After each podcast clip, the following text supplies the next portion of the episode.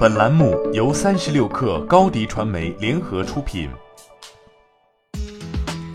大家好，我是猎豹移动 CEO 傅盛，我是朱啸虎，我是张泉灵。大家好，我是创始伙伴周伟，推荐您收听八点一刻。我是三十六氪总裁冯大刚，八点一刻开播两周年，互联网人的资讯早餐，推荐你收听八点一刻，在这里听见未来。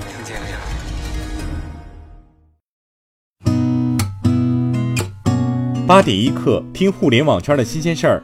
今天是二零一九年五月十号，星期五。您好，我是金盛。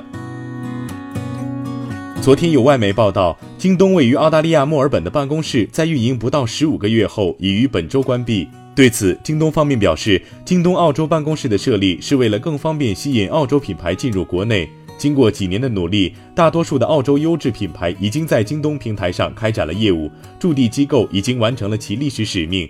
后续品牌相关对接和服务将由国内团队进行整合和管理，这是正常的调整。有媒体报道，成都有大量 ofo 小黄车被当作废品出售，被十五元每辆的价格回收运走。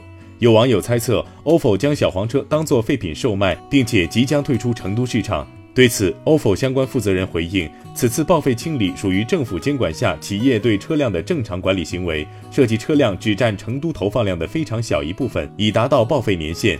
针对退出成都的传闻，ofo 回应，将在努力经营单车业务的同时，拓展更多业务可能性。爱奇艺昨天发布了全球首个互动视频标准，并计划推出互动视频辅助制作工具平台——互动视频平台。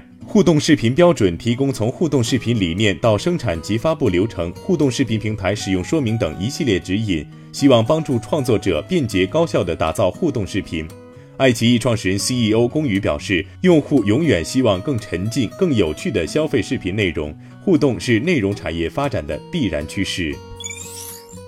三十六氪独家获悉，今日头条此前秘密孵化的 K 十二网校大力课堂已经正式上线。平台上线后，大力课堂第一批暑期课程包括小学数学思维、初中语文也已经开放。目前分别以小学三节九块九体验课、初中九十九元暑期系统班的低价课进行预售。分析人士指出，从头开始做网校是一个很大的工程。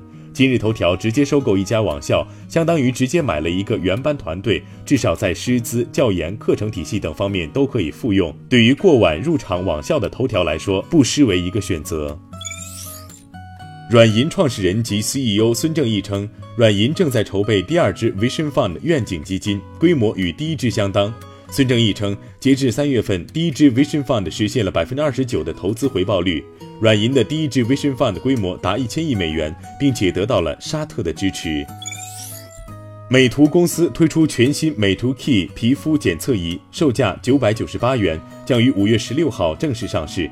这也是美图公司继智能美肤产品美图 SPA 洁面仪后的又一款智能美肤服务类产品。此外，美图公司还与皮肤宝 App 达成战略合作，通过美图美肤管家 App 与皮肤宝平台内近八千名国内公立医院皮肤科医生建立连接，为消费者提供在线皮肤咨询及病理诊断。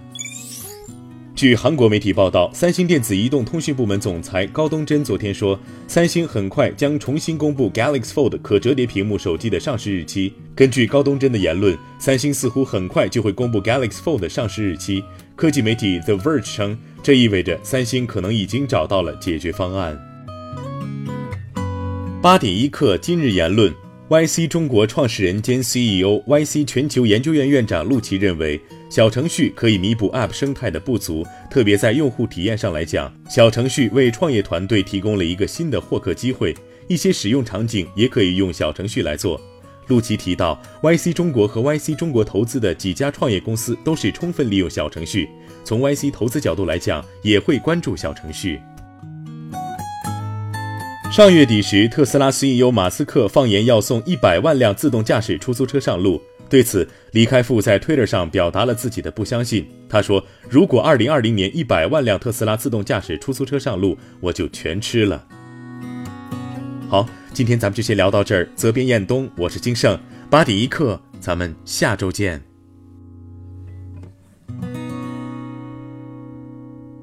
欢迎添加小课微信，微信 ID 是。S U P E R 三六 K 二。Super 三十六课，加入我们的课友群，一起交流成长吧。高迪传媒，我们制造影响力。商务合作，请关注公众号高迪传媒。